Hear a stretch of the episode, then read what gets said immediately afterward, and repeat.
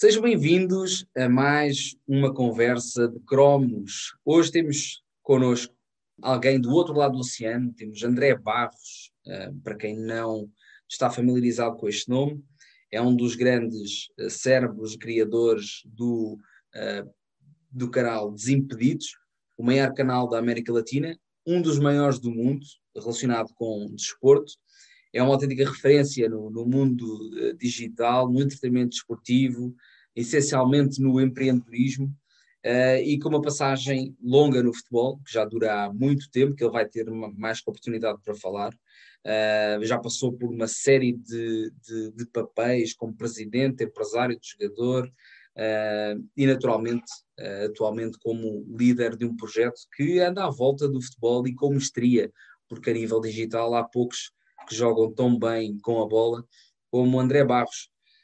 André, muito bem-vindo aqui à Conversa de Cromos e ainda que remotamente a este cantinho uh, da Europa, ao meu querido, uh, querida terrinha, Portugal. Portanto, seja bem-vindo aí a um projeto português. Oh, obrigado, obrigado demais. Eu fico muito feliz com o convite. É... Ainda mais essa introdução bonita, pô. Fico envaidecido com, com, com os elogios, ainda mais vindo de, de uh, pessoas do outro lado do oceano, como você falou, né? Se a gente nem imagina o quanto que o trabalho que a gente faz acaba chegando em, em uh, o quão longe que esses trabalhos acabam chegando. Então é muito bacana, o prazer de, estar aqui contigo é todo meu, cara. Não duvides, não duvides disso, André, porque o, o Desimpedidos chega, chega cá a, Portugal uh, com. Pá, deves, ter, deves, ter, deves ter muito mais essa noção do, do que eu, mas, mas os Desimpedidos é uma coisa que corre, uh, que corre e flui muito bem aqui por, por Portugal. Uh, naturalmente, tu não estando à frente das câmaras, não és Uh, naturalmente a cara mais conhecida, não te vamos comparar com, com o Fred ou com o Ale, naturalmente, mas o cérebro está aí e a, e a ciência da coisa está, está, está contigo. Epá, e naturalmente que eu depois houve uma, uma, quando, quando começo a explorar quem é que está por trás deste projeto e tudo mais, um, confesso que tive, que tive com, pá, basicamente uh, vi uma série de episódios teus onde tu, onde, onde tu participavas em podcast, como, como estás aqui, uh, e, pá, e era notório essa tua capacidade de fluir no mundo digital, és, és, és, és alguém que, que nasceu neste mundo, és um nativo autêntico. Um, e, essa, e essa particularidade tua uh, de, de, de, querer se ingrar no, no mundo digital um, parece que foi uma coisa que uh, meio, meio, que, apesar de seres, de seres alguém que, que domina a área, tu antes disso, a tua relação com o futebol não tinha necessariamente muito a ver com, com o digital. Portanto, tu chegaste a ser não. presidente, chegaste a ser empresário, mas há ali, de alguma forma, um clique que te dá para saltar para, para esta área digital. Uh, sendo a caderneta essa é mais um projeto, mais um dos milhões de projetos que existem, um, ehm, se, senti essa, essa curiosidade de perguntar o, qual foi o trigger que te deu para, uhum pá, vamos, vamos, vamos saltar para este, para este âmbito e criar algo diferente na bola. Qual foi esse Sim. trigger e o que é que te aconteceu para, que isso aconteça? Sim, cara, eu acho que um pouco de indo historicamente é, e psicanalizando o nascimento da, dessa, dessa relação com o digital, eu morei quatro anos no, nos Estados Unidos, né? fiz faculdade nos Estados Unidos, e eu usava muito a, a internet ainda de escada, né? Lá no, em 2000, 2000 e 2000, 2004. É, a internetzinha de escada ali no interior do Missouri, no centro-oeste dos Estados Unidos, para falar com meus amigos, para falar com meus pais, para, enfim, falar no ICQ, no MSN, todas essas plataformas maravilhosas que já não existem mais, pratica, praticamente todas já não existem mais. Então, acho que aí começou um pouco da relação é, do consumo de conteúdo à distância. Então eu lembro que é, eu tinha um amigo, tem um amigo, ele ainda é vivo, graças a Deus, chama Felipe Espíndola, e ele jogou uma, uma temporada no, no Marítimo. Ah, Na época que eu fazia a faculdade, ele estava em Portugal, e eu ficava é, de madrugada falando com ele é, não, nem na faculdade, até foi antes. Eu tava terminando a high school lá, eu terminei a high school nos Estados Unidos também, e eu ficava falando com ele, ele em Portugal e nos Estados Unidos, e eu ficava falando com ele no ECQ em um programa de rádio que passava no Brasil e a gente ouvia no streaming. Ok. E a gente ficava mandando pergunta lá, falando besteira, os caras repetindo o que a gente fala, ah, o Felipe e o André estão aqui, não sei o quê. Então, acho que o consumo começou daí, isso ficou na minha cabeça, mesmo que inconsciente, né? Voltei para o Brasil, comecei a, a, trabalhar com marketing, é, entrei no futebol com a ajuda do, do, Falcão, o melhor jogador de todos os tempos de, de, de futsal. Concordo. De futebol, é, e ele abriu essa porta e o que eu comecei a olhar, eu comecei a gostar desse universo, é que eu via que tinha muita coisa para fazer. Assim, o mundo do futebol, no mundo, ele, ele, ele é muito subaproveitado na relação com o, o, o, consumidor, com a relação com o fã. No Brasil, é a quinquagésima potência isso. O Brasil, ele, ele, ele, ele, ele é, ignora praticamente o torcedor em todos os aspectos. É aí que eu via uma oportunidade, mesmo quando eu comecei a trabalhar como agente de jogadores. Eu comecei a trabalhar a imagem dos jogadores, a, a, o contrato de trabalho dos caras, mas com uma visão de querer abrir o, o universo para construir marcas, para esses caras virarem marcas, né? Para os jogadores que eu era empresário potencialmente tivessem resultados que não só os resultados vindo de uh, contrato de trabalho, né? Do seu do seu do seu salário, né? Bem, Uh, não consegui mudar tudo como eu gostaria, mesmo oito anos trabalhando com, com jogadores. Tive a sorte de viajar o mundo, fui para Portugal, fui para uh, eh, Espanha, Itália, uh, Emirados Árabes, uh, para a Ásia, Estados Unidos, América do Sul com jogadores. Então, foi uma experiência riquíssima, mas eu não consegui atingir esse meu objetivo de, com, de, de trazer mais valor para o esporte e para os jogadores. Tive a oportunidade, como você falou, de ser presidente do Rio Claro, que é um clube do interior de São Paulo, que disputava a primeira divisão do Campeonato Paulista. Certo. Foi meu primeiro campeonato como presidente de clube, minha primeira queda para a segunda divisão. É, tivemos um, uma, um problema chamado Ronaldo Fenômeno, que no, na última rodada do Campeonato Paulista acabou com a gente e o Corinthians ganhou de 5 a 1 Pois vocês jogaram, exato, eu ouvi essa parte, tu jogaste contra o Corinthians, só por aí já é a história, né? Já, já é história, né? Demais, demais, demais. Sim, e ainda começamos ganhando. O jogo começou, o nosso zagueiro Luciano fez um gol, ficou 1 a 0 pra gente. Falei, nossa, lindo, vamos ficar na primeira divisão e ainda ganhando do Corinthians. Tomamos de 5. Direto. E, é, e, essa, e essa vivência em diferentes áreas do futebol, ela ficou me cutucando cada vez mais de, pô, tem coisa diferente. Nossa, é, é muito mal feito, é muito mal aproveitado tal. Quando eu, decidi, quando eu decidi sair desse universo de negociação de contratos né, dos jogadores, eu comecei a olhar aonde que eu podia entrar sem sair do em que em que universo que eu podia entrar sem sair do futebol, que, que universo que eu podia trazer para o futebol. E o digital ele foi algo que estava muito latente, né? Era 2000, 2011, final de 2011, quase começo de 2012. O Google chegou aqui no Brasil, se eu não me engano, o YouTube, se eu não me engano, em 2010. Então estava começando a aquecer essa história de, de canais. Porta dos Fundos tinha sido lançado, também acredito que seja um sucesso em, em Portugal. Uhum. Cara, eu falei, é, é, é aí nesse universo que eu preciso entrar. É, concomitante a isso, esse mesmo Felipe Espíndola, que jogou no Marítimo e é assessor de imprensa do São Paulo já há, sei lá, 15 anos, ele me falou que o Kaká estava precisando de ajuda. O Kaká, ex-jogador, melhor do mundo em 2007. Não conheço, não. É, o menino, o menino jogou um futebolzinho aí em alguns lugares. Ele ele estava precisando de ajuda na gestão das redes sociais dele. Ele estava no Real Madrid na época. Meu primo jogou com o Kaká, com, com o Digão, com o irmão do Kaká, no São Paulo. Meu primo é jogador profissional também. E a gente já se conhecia de família, mas não era muito próximo. O Felipe uhum. aproximou e eu comecei a ajudar o Kaká a gerir as redes sociais dele. Falei, cara, puta, é aqui.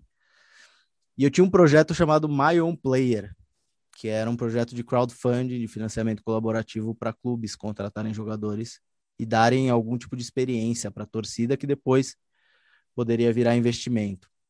Fiz esse projeto, ele não deu certo, e eu levei esse projeto para uh, ah, o Luciano Huck, para ele me ajudar a desenvolver melhor. Então, acredito que o trigger ele foi lá atrás, de certa forma, quando eu estava morando nos Estados Unidos e já consumia conteúdo online. E depois esse momento de, de vivência do futebol, entender que o futebol, ele, ele, na minha visão, é muito mal aproveitado, poderia ser muito melhor aproveitado aqui no Brasil para a relação com o fã, para a relação com o torcedor, para a relação de, com marcas e desenvolver oportunidades de, de, uh, de consumo, de comunicação, enfim. Então, acho que foi por aí. Mas tu nessa fase um, em que tu te apercebes que existe uma oportunidade, é o, é o boom digital no Brasil a surgir, tu vês aí a oportunidade, inevitavelmente, uh, vês também a falha de, de, de, de, oportunidades que estejam a ser aproveitadas, mesmo a tua formação atual Uh, pelo que me parece, na, na, os teus cursos atualmente que tu, que tu acabas por, por fazer mentoria e, e no qual eu faço questão de, de, estar presente na próxima sessão, ou se não for na próxima, na, na outra, porque acho que realmente tens, tens muito para oferecer. E fica já o convite também para quem estiver a ouvir, que acho que, e para quem esteja neste mundo uh, digital e de criação de projetos, que o André certamente tem uma oferta brutal para, para oferecer.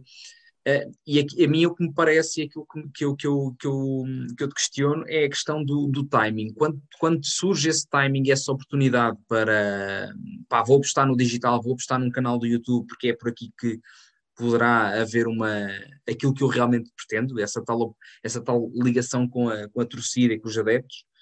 Um, tu aí já tinhas o conhecimento suficiente do digital para, para, para, para apostar, ou foi o inverso? Foi, pá, vou investir e depois vou crescendo e vou, e vou, vou é. explorando toda, todas as nuances que são necessárias? Não, não tinha. Eu é, acho que tem um pouco da característica empreendedora de, de ser uma pessoa propensa a risco, né? Então, na grande maioria das minhas grandes transições, então sair uh, do, do, universo do marketing para o futebol, do futebol para o digital, né, do futebol offline para o futebol online, eles geralmente eu não, não um, ah, eu não tinha todas as informações. Eu costumo dizer até, Pedro, que uh, se você tem 100% das informações que você precisa para começar um negócio, para começar uma nova empreitada, provavelmente você está começando atrasado. Porque se você começa no timing certo, como você falou, provavelmente o negócio é novo, provavelmente a estrutura é nova, você não tem, uh, você não tem tudo que você precisa de informação, e, e eu relaciono muito com, com futebol mesmo, né? Pensa, um jogador de futsal, os grandes jogadores, os jogadores que se destacam, são jogadores que conseguem tomar decisões muito rápidas com pouca informação. Então, o pivô ali do futsal, tá? De costas ali, ele não sabe quem que tá chegando atrás dele, mas ele vai receber a bola, ele já precisa tomar a decisão do que lado que ele vai virar e o que ele vai fazer antes da bola chegar no pé dele. Não tem todas as informações. E eu acho que essa, essa característica me ajudou a começar esses, esses projetos, né? Me ajudou a começar a emergir muito mais nesse, nesse mundo digital e aprender, e estar tá disposto a, a, a aprender e, e, a errar. É, mas não tinha, não, não tinha toda a informação, não. O que eu tinha ali no começo, e aí vale uma, uma, uma menção é, de que a provocação para começar o canal, assim, foi engraçado, porque eu tinha, na, nessa consultoria que eu estava fazendo para o Kaká, o que aconteceu? Ele estava no Real Madrid, como eu falei, estava num momento ruim de carreira, uma, uma certa desavença com o Mourinho, né? Por parte do Mourinho, até mais do que para ele. Sim. E, e, vinha machucando muito, é verdade. Tava com problema lá no quadril, teve problema no joelho, se eu não me engano também, tudo mais. E ele falava que a, a imprensa espanhola, ela, ela colocava muitas coisas que não eram verdades na, na publicavam muitas coisas que não eram verdades, né, algumas vezes. E nessa, nessa, quando no diagnóstico que eu fiz da consultoria para ele, eu falei, Kaká, seria legal você ter uma, um, uma conexão em vídeo com seus fãs para que você passasse a ser a fonte da informação. Certo, o cara vai falar, pô, o Kaká tá machucado. Você vai lá e faz um vídeo, não, não tô machucado, tô à disposição e posta no seu canal. O veículo vai ter que te usar como fonte, ele não vai Mas poder falamos, inventar alguma. Falamos de que canal nessa altura? Estamos a falar de Sim, 2000 e... Eu tava falando para ele ter algum canal de, de comunicação. Nessa podia altura, sem um Instagram, pois é isso, não é? É, podia ser um blog. Pois. É.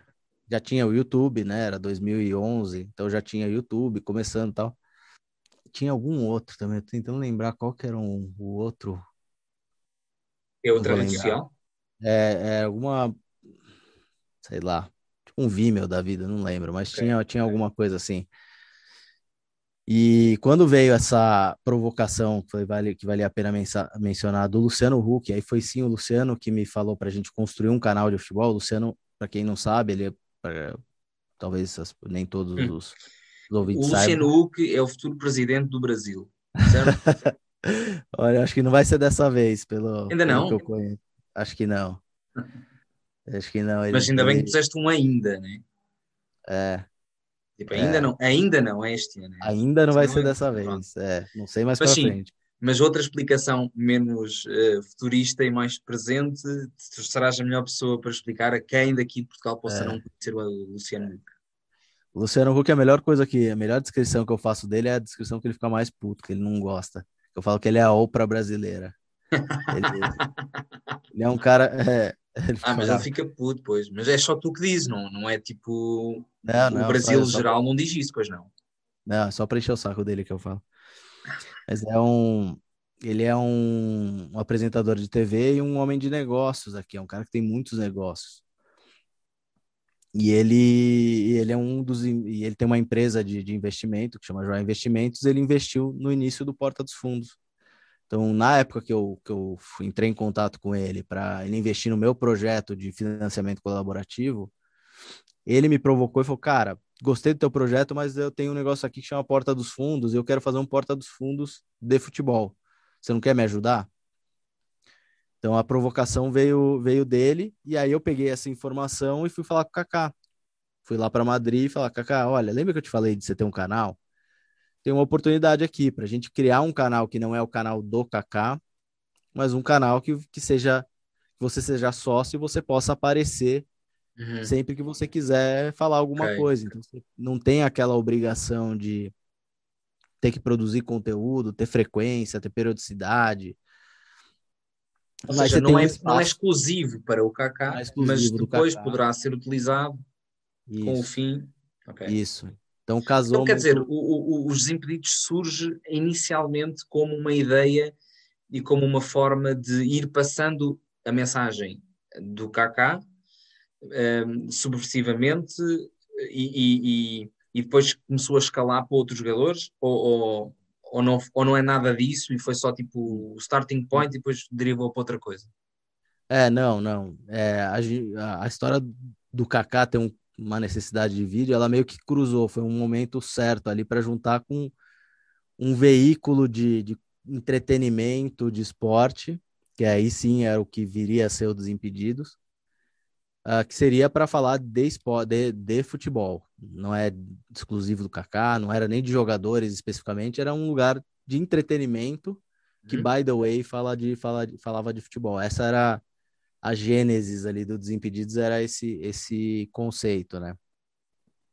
Mas não era especificamente do, do Kaká. O fato de aparecer a oportunidade no mesmo momento foi só de falar, Kaká, você vai ser sócio de um, você pode ser sócio de um lugar que, se você quiser aparecer, você vai pode lá, usar. aparece, conta alguma coisa e sai fora. Ok. André, eu falando a partir de uh, um canal com 9 mil seguidores, é, estamos muito próximos do. Estamos não, é só um cara por trás da caderneta. Estamos muito próximos dos desimpedidos, mas essa coisa de.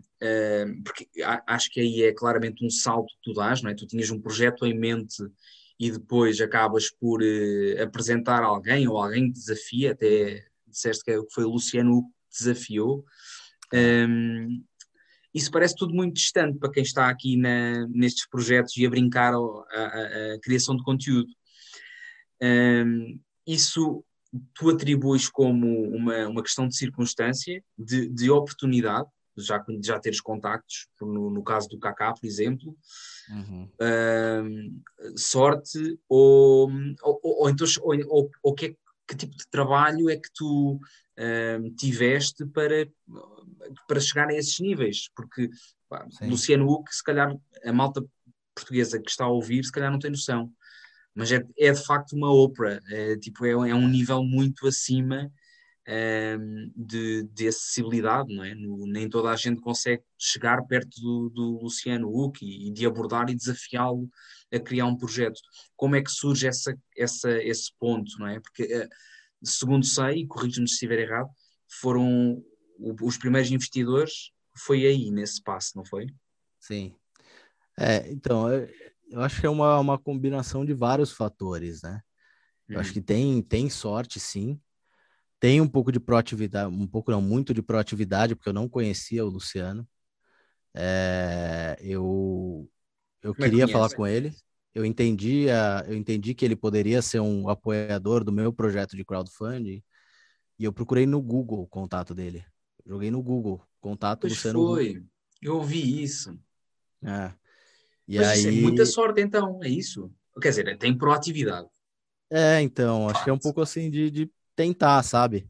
É claro que eu imagino que ele tenha me recebido também, uh, enfim, porque a pessoa, a pessoa que fez a, o filtro ali, né? Que obviamente o contato dele não estava no Google, estava da assessora dele, da Jukuk, que foi quem me abriu as portas. Então essa pessoa também foi muito importante, porque ela entendeu que o meu projeto poderia ter valor para ele e efetivamente levou o projeto adiante, né? Pode repetir o nome só para Ju Cook, Juliana Cook é o nome dela. Eu não vou mandar mensagem para ela, claro. Não, pode, pode mandar, a Ju é demais. Ela, ela é assessora do, do Desimpedidos até hoje, cara. Ah, ok. ok. Ela então, virou, ela assessora o Luciano e passou a assessorar o Desimpedidos e, e tá até hoje. Interrompi lá. o raciocínio, desculpa, mas era um mero, nada, nada. uma mera curiosidade. É nada. E ela teve a, teve a sorte dela ter levado o projeto adiante, que imagino quantas pessoas que devem mandar projetos para é ela. Enfim tem um pouco do histórico, né, de, de contatos, eu já ter trabalhado, ele já ter tido essa, ele já estava com essa ideia em mente, eu já ter todo o histórico, então tem um pouco de preparação profissional e tudo mais.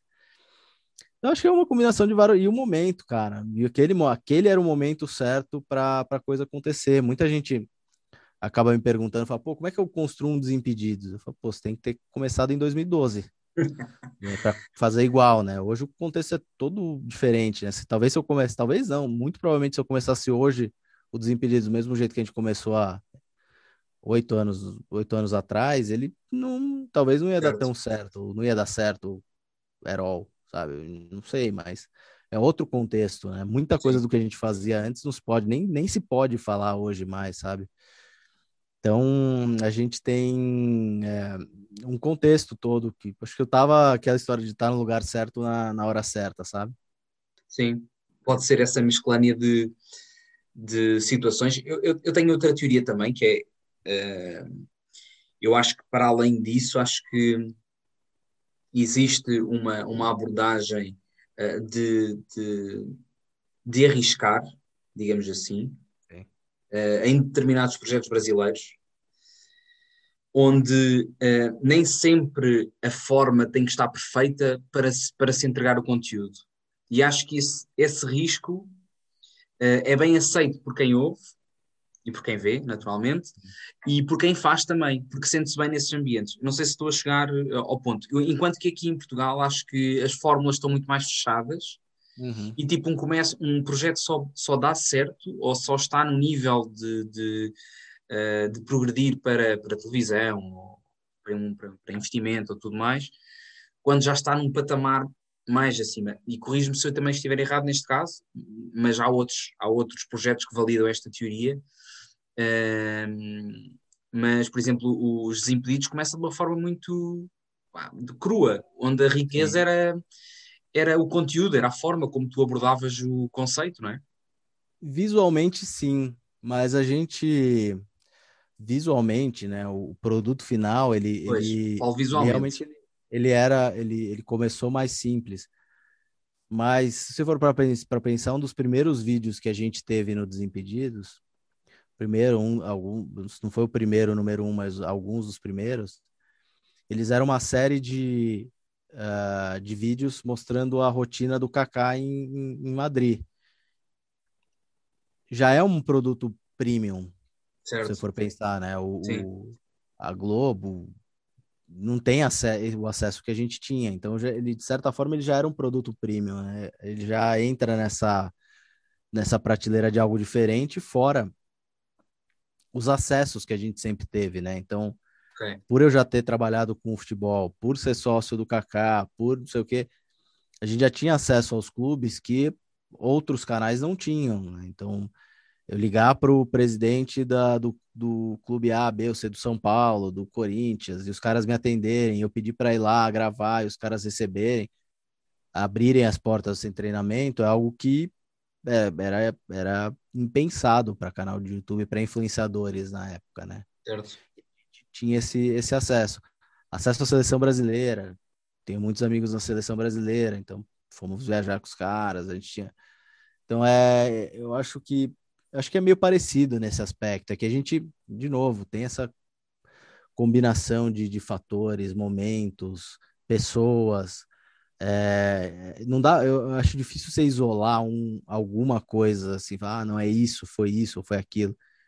E assim, se eu pensar em tudo que aconteceu, tem coisas, por exemplo, o Kaká ele tinha participava de um grupo de WhatsApp que chamava Gigantes da Resenha.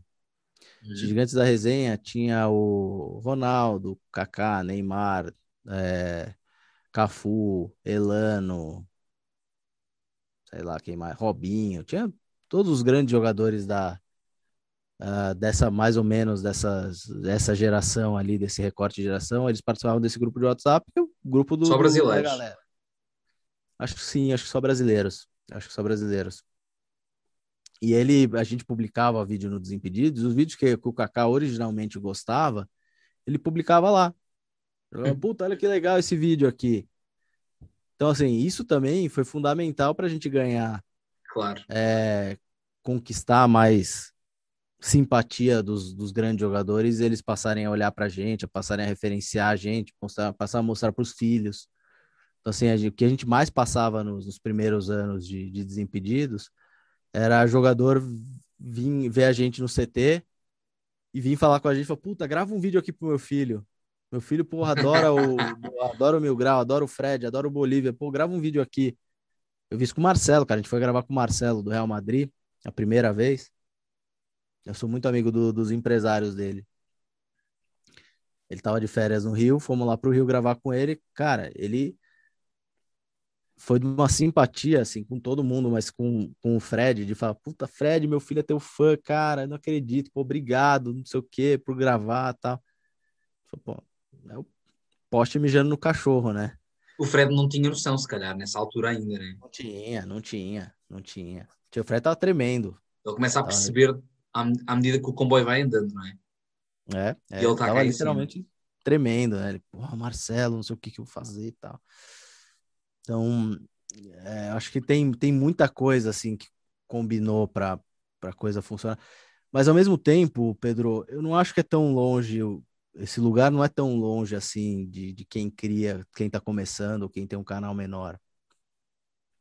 Porque a internet ela te dá essa possibilidade de, de chegar a, a mais pessoas, né? Dá, dá a oportunidade de você ter esse acesso à tua audiência sem a, a intermediação de um, de um terceiro, sem a necessidade de ter uma televisão, um, uma rede de TV, um... E, e, isso provou, vários canais que nasceram depois, que são super grandes aqui no Brasil, Banheiristas, Fute Paródias, é, o canal da Lê, o Jorge Nicola, tantos canais que são grandes e começaram sem ter esse apoio da, que eu tive lá, mas que tinham um bom conteúdo, conseguiram entender o algoritmo, conseguiram uh, manter frequência, que eu acho que eu sempre falo que esse para mim é o grande X da questão para você Sem ser dúvida. bem sucedido, né? É você ter estômago e fôlego para investir e continuar produzindo conteúdo mesmo sendo pequeno. Certo. Isso a gente, esse foi a minha vantagem competitiva talvez, A gente não tinha rios de dinheiro, apesar de ter um investidor, né, a Joia Investimentos colocando dinheiro para a gente fazer a coisa acontecer. Não é que eles depositaram 10 milhões na minha conta e eu, e eu fui fazer a coisa acontecer. Não, a gente tinha um business plan, foi acompanhando esse business plan e, e, e crescendo à medida que a empresa ia conquistando mais objetivos, né? O investimento então, era maioritariamente em recursos, em ads, era, é, o investimento não, era focado em quê? Ads. Maioritariamente. Zero ads? Pois zero. porque essa é uma ideia que eu tenho, Desimpedidos não tem ads, né? não Não, zero. Não tem nada, zero. nunca teve. Não. Não, de é, do Desimpedidos, não. A gente começou a ter investimento de ads pelas marcas. Então, quando a gente fez, sei lá, marca, ação com a Adidas. Aí a Adidas investia alguma coisa, mas o Desimpedidos mesmo nunca fez. Isso é inacreditável. Isso é inacreditável. É. Então o quê? O investimento era essencialmente em recursos humanos, materiais e afins? É, equipamento e pessoas. Tem basicamente isso. E esse processo de gênese, de criação, de escolher as pessoas certas, quais foram os critérios que tu seguiste? Cara, é... Depende. Reverência, talvez, não é? Que acho que apanha um bocado. A gente, fala, mas... a gente, a gente falava antes que lá no, no não só no, no Desimpedidos, mas na, na Hold, né, na Network, a gente não tinha um, um RH, a gente tinha um produtor de casting, porque só vinha personagem, né? Eu ia contratar o cara para lavar a louça e era um personagem já, então a gente, a gente brincava isso. Mas, cara, o, o primeiro aqui depende muito, assim. O primeiro, primeiro critério era, era ter alguma vivência é, digital, dependendo da, da área que a gente chamava. Uh, o segundo critério, por exemplo, para o pessoal de produção, era nunca ter trabalhado em TV, para vir sem vício. Certo. Então, o que a gente fez? A gente foi atrás do Instituto Criar, que é uma ONG do, do Luciano, que forma profissionais para o mercado audiovisual. E ah, profissionais que vêm da favela, que vêm de, de, de, de, baixa renda, né? Maravilha. É. Então a gente pegava os caras dali. Hoje, o, até hoje, né? O diretor, o gerente de, de pós-produção do Desimpedidos, que é o Paulinho, que quem vê o Desimpedido já deve ter visto ele algumas vezes, ele saiu do Criar. Ele é uma, uma, uma, ele foi formado no Instituto Criar. E hoje ele coordena toda a produção da Network, do Desimpedidos, do Acelerados, do Fatalis, do canal do Falcão, do uh, Camisa 21 do Bolívia, do, do Passando a Bola da Lei da, da Luana. Ele cuida de toda a produção, pós-produção. E a gente pegava essa galera de lá.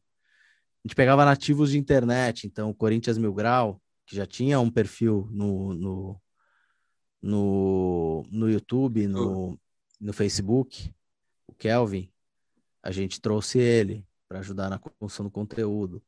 Aí depois, só que a gente foi, foi crescendo e trazendo pessoas do mercado. Quando a gente já tinha a nossa cultura estabelecida, nossa cultura digital estabelecida, a gente começou a trazer pessoas do mercado, inclusive o Bolívia, que trabalhava, que ele, ele originalmente veio não da... era para ser o ele não era para ser o que acabou por ser, não é? é... Ele não era para ser o apresentador. Acho não, eu. ele veio, ele veio para ser o, o head de criação. Exato. o cara que, que ele vinha, ele era um redator publicitário que trabalhou em programas de TV, escrevendo roteiros de programas esportivos na TV, trabalhou com o Felipe Andreoli, e o Felipe Andreoli, que é um apresentador do esporte da Globo aqui no Brasil, é, indicou o Bolívia, ele veio para dentro como, como esse head de criação e depois acabou indo para frente das câmeras. Mas é um cara que já tinha experiência em televisão e vieram outros depois que já tinham mais experiência no, no conteúdo tradicional. Sobre essa história de escolher pessoas, uh, outra, outra questão que eu tinha sobre os impedidos passava por uh, as pessoas que estão atualmente nos Desimpedidos, as, as grandes caras de, dos Desimpedidos, todas elas têm uma história. Uh, digamos que cada, cada, cada uma tem a sua novela, digamos assim.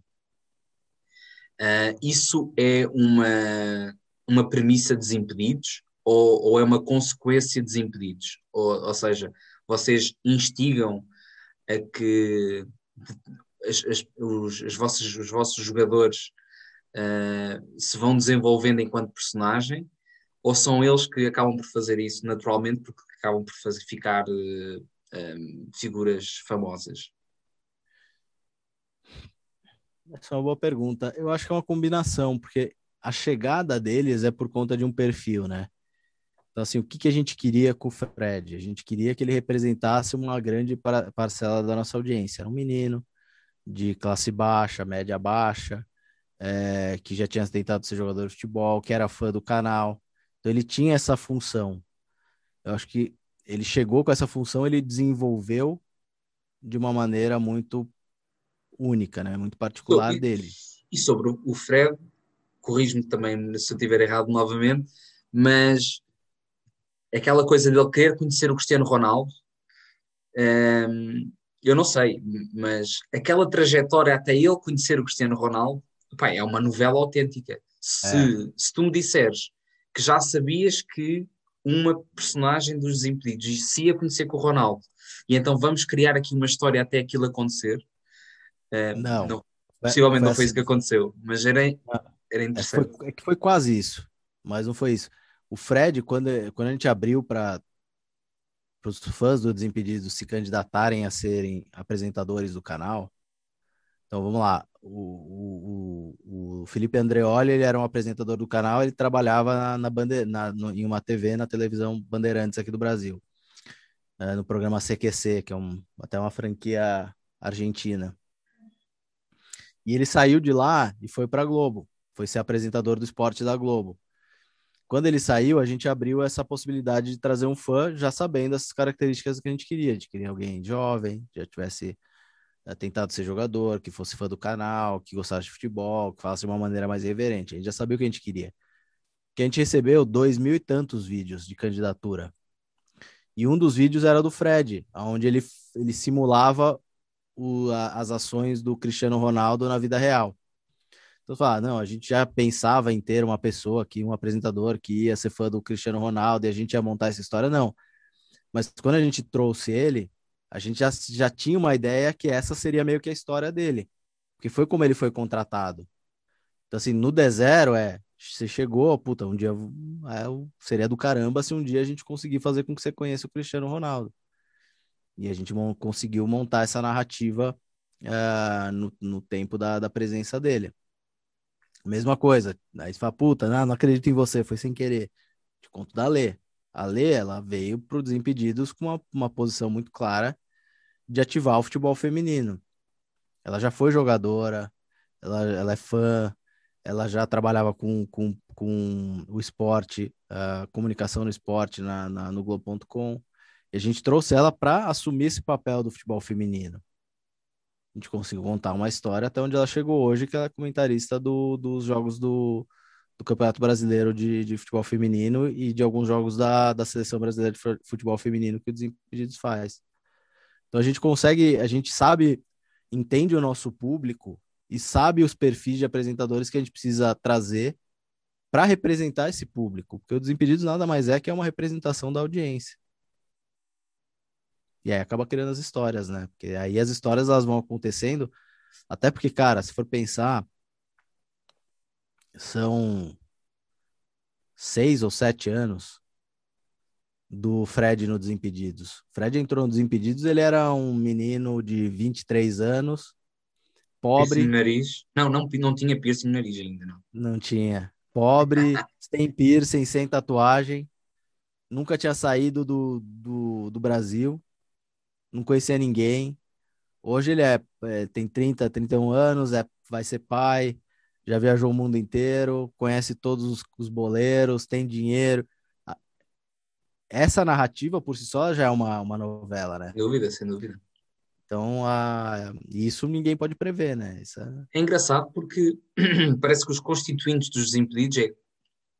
Ou seja, vocês têm a possibilidade de os levar onde, onde eles quiserem, no fundo, o que significa que quem tiver o sonho mais deslumbrante, à partida consegue-vos cativar a levar-vos esse, por esses caminhos, não é? Cara, é, é meio que isso mesmo. É. Eu, eu nunca tinha pensado desse jeito, mas é meio que isso. Até o Chico, Chico Ungunha, o outro certo. apresentador, se for para pensar. Excelente relatador, meio... pá, adoro, adoro, adoro os relatos dele. É, eu sou apaixonado por ele. É muito é, bacana. É demais. E o sonho dele, que se construiu, não que ele já tivesse esse sonho antes do Desimpedidos, mas o sonho que ele construiu durante a passagem dele no Desimpedidos foi de ser narrador. Exato. O ano, o ano passado ele narrou o jogo do, do, do Campeonato Francês, do Campeonato Italiano. Esse ano ele está narrando jogos da, do futebol feminino.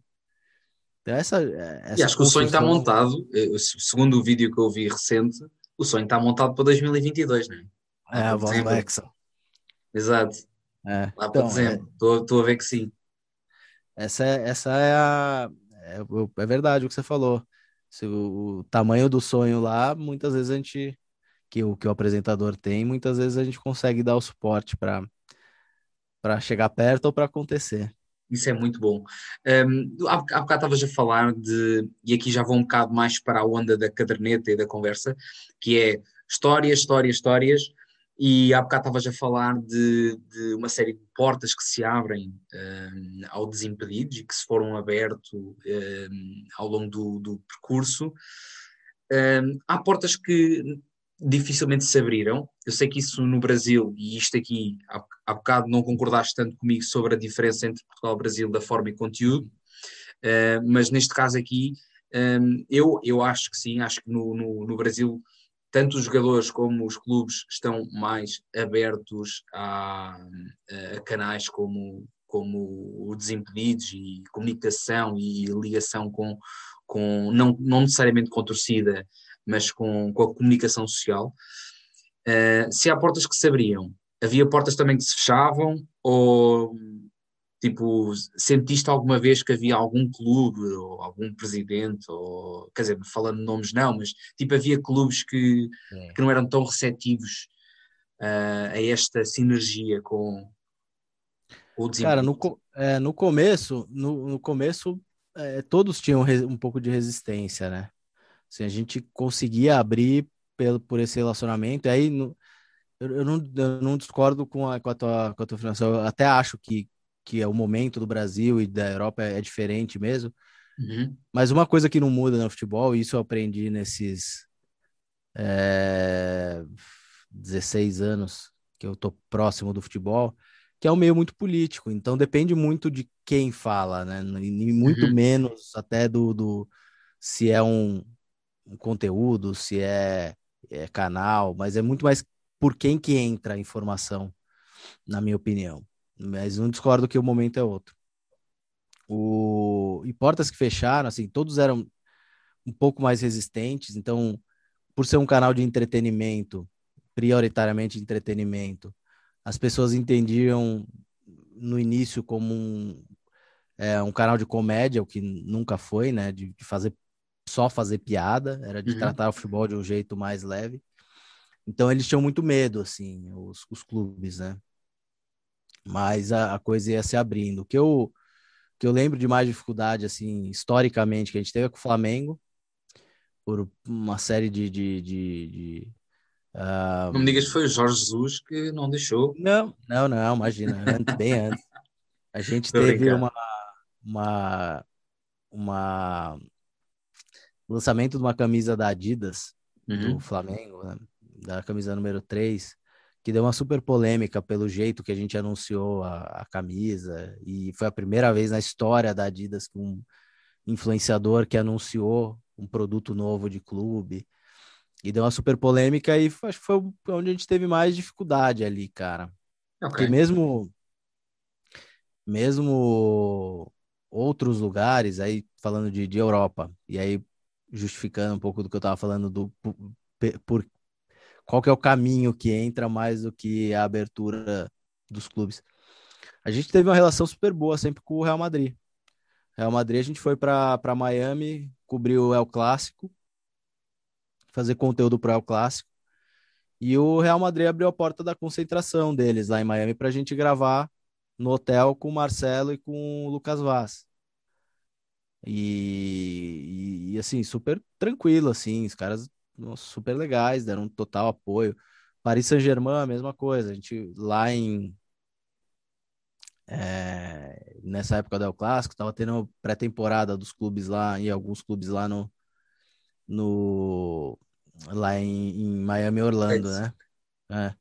E a gente foi e gravou com, com seis, sete jogadores do, do Paris Saint-Germain, né? Com Lucas, Marquinhos de Maria, Parede, sei lá quem era mais.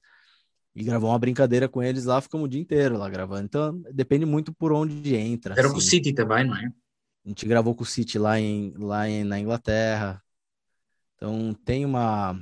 É, tem uma predisposição, assim. É que às vezes precisa precisa ter uma, uma carteirada de alguém, né, de patrocinador ou de alguém influente. Acho que de novo, aí é o fato da gente ter o Kaká no quadro societário ajuda muito, né, com a imagem que ele tem no mundo e de respeito e tudo mais, acho que é, também colabora demais. Sim, naturalmente. Agora começaste a ser um bocadinho do espectro uh, brasileiro, queria queria tocar em, em, em dois pontos, que era, tu, tu, tu estiveste nos, nos Estados Unidos, eh, tu tiveste, como disseste, no, no Missouri e, e tiveste depois mais tarde também com o Kaká, quando ele estava em Orlando, certo? Ok. Uh, nessa, uh, sendo os Estados Unidos um, um projeto de, de, de pá, desenvolvimento de futebol, emergente, aquela, aquela liga é uma super liga autêntica, com investimentos uh, absurdos. É. Portanto, aquilo é um natural. Eles querem fazer com que aquele desporto vingue na, no, no, país. Inevitavelmente, a nível de social media, será, será também um investimento que eles querem fazer para, para potenciar o, o gosto pelo desporto. Tu foste ver alguma coisa lá aos Estados Unidos nesse sentido, ou até outro desporto, ou quer dizer, acredito que sim, mas, mas o que é que bebeste lá?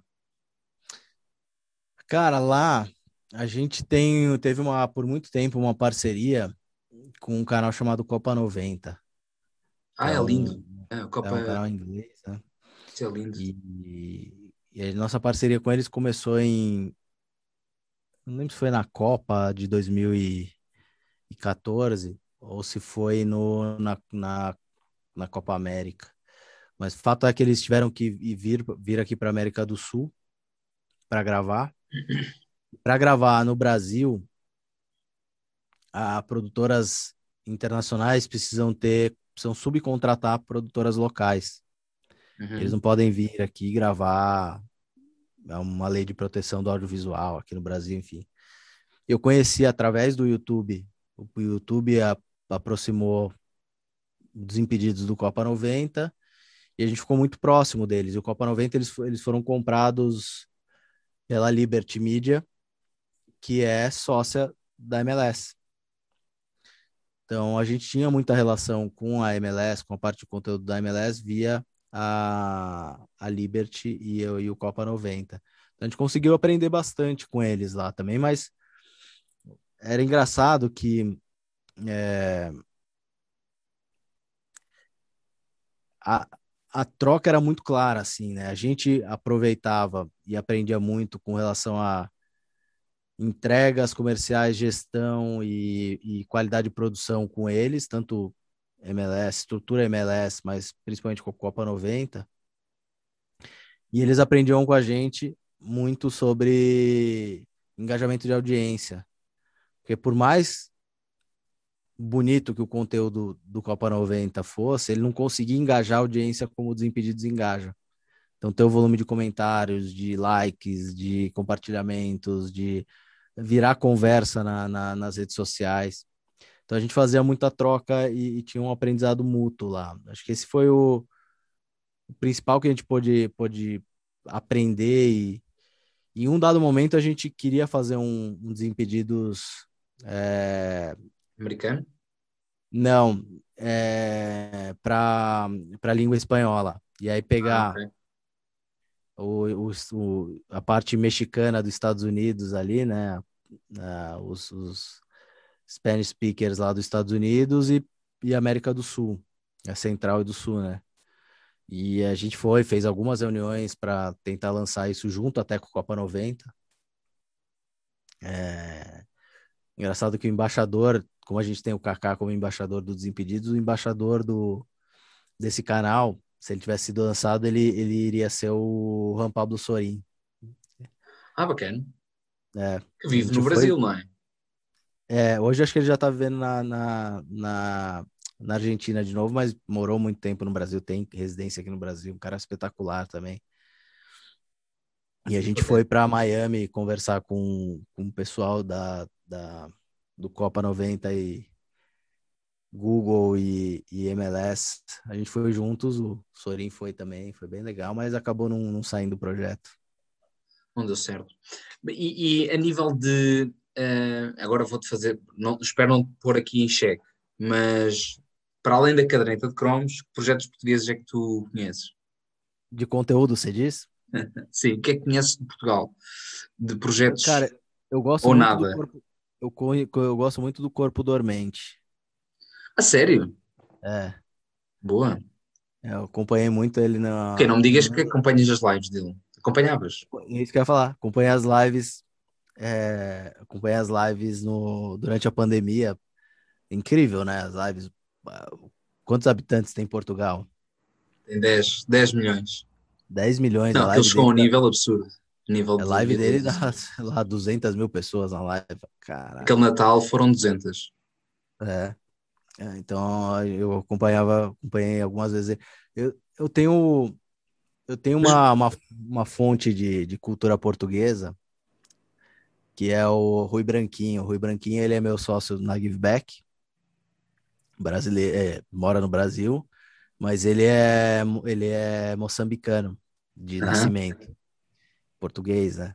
É, e, e, ele consome muito a cultura portuguesa, é, não só cultura cultura mesmo, cultura histórica, mas a cultura digital portuguesa. Então ele me, me mostra muita coisa. Mas o Corpo Dormente foi uma, é, é o que mais, mais me chamou a atenção, assim, o que eu mais acompanhei. Mas, segues o Corpo Dormente, para quem não sabe, o, Corpo Dormente é o, é o Bruno Nogueira, o comediante, ator, guionista, sei lá, uma, uma série de coisas, ator também. Uh, tu segues também programas dele ou, ou foi mais essa, foi mais a só página dele? Foi só Instagram. Eu sigo o Instagram dele. Instagram qual era a personagem que tu mais gostavas do, das lives dele? Cara, não. Das lives ele, ele ficava fazendo só o. As que eu vi, ele ficava fazendo. conversando com as pessoas no telefone. E, e dessas, ah, dessas outras personagens. Desculpa, na, na, live. Sim, na live do Insta. Dessas outras personagens que aparecia, ou não gravaste nenhuma em particular? Porque ele levava imensas não, pessoas. Eu via só as da, da, das conversas com as pessoas. Eu, eu gostava, eu gosto dele que eu, do humor mais ácido, né? Mais. Parece que ele tá um pouco se, se importando com as pessoas. É muito engraçado. E eu ficava impressionado com o número de pessoas, cara. Eu olhava e falava, nossa, não é possível. É e era. E eu, eu falava, acho que teve uma época, um período que o Rui estava em Portugal. E, e eu mandava para ele, falei, cara, olha, que oração aí? Era tipo três horas da manhã e tinha 200 mil pessoas, cento e tantas mil pessoas. Eu falava, cara, que absurdo, cara. Duas, três horas da manhã em é, Portugal. Sabes, sabes que nessa altura a pandemia bateu, bateu com muita intensidade aqui e toda a gente estava literalmente fechada em casa. Uh, era, era um cumprimento, pá, era um cumprimento a sério da, da, da, da quarentena. Tipo, as pessoas ficavam mesmo em casa. Sim. E, e depois era uma série de, começam aquelas uh, começam os, o Zoom, começa o Party, qualquer coisa, uma aplicação de jogos Uhum. E pronto, pessoa, as pessoas começam-se a juntar virtualmente, tipo 10 pessoas para fazer quizzes, por exemplo, ou uma coisa do género. E era engraçado que chegava aquela hora, pá, e a malta dizia, pá, não posso, tenho que ir ver a live do, do Bruno Nogueira, do Corpo Dormente.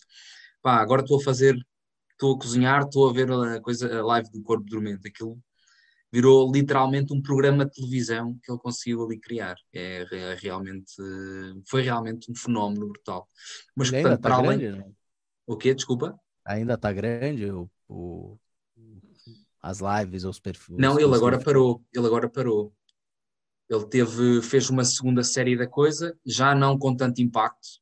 Entendi. E acho que ele já percebeu que, que pá, uma, a primeira vez acho que foi tão fenomenal que vai ser difícil voltar àquele nível. É. Uh, e entretanto também teve um programa de televisão e, e acho que ali abrandou um bocado uh, o ritmo.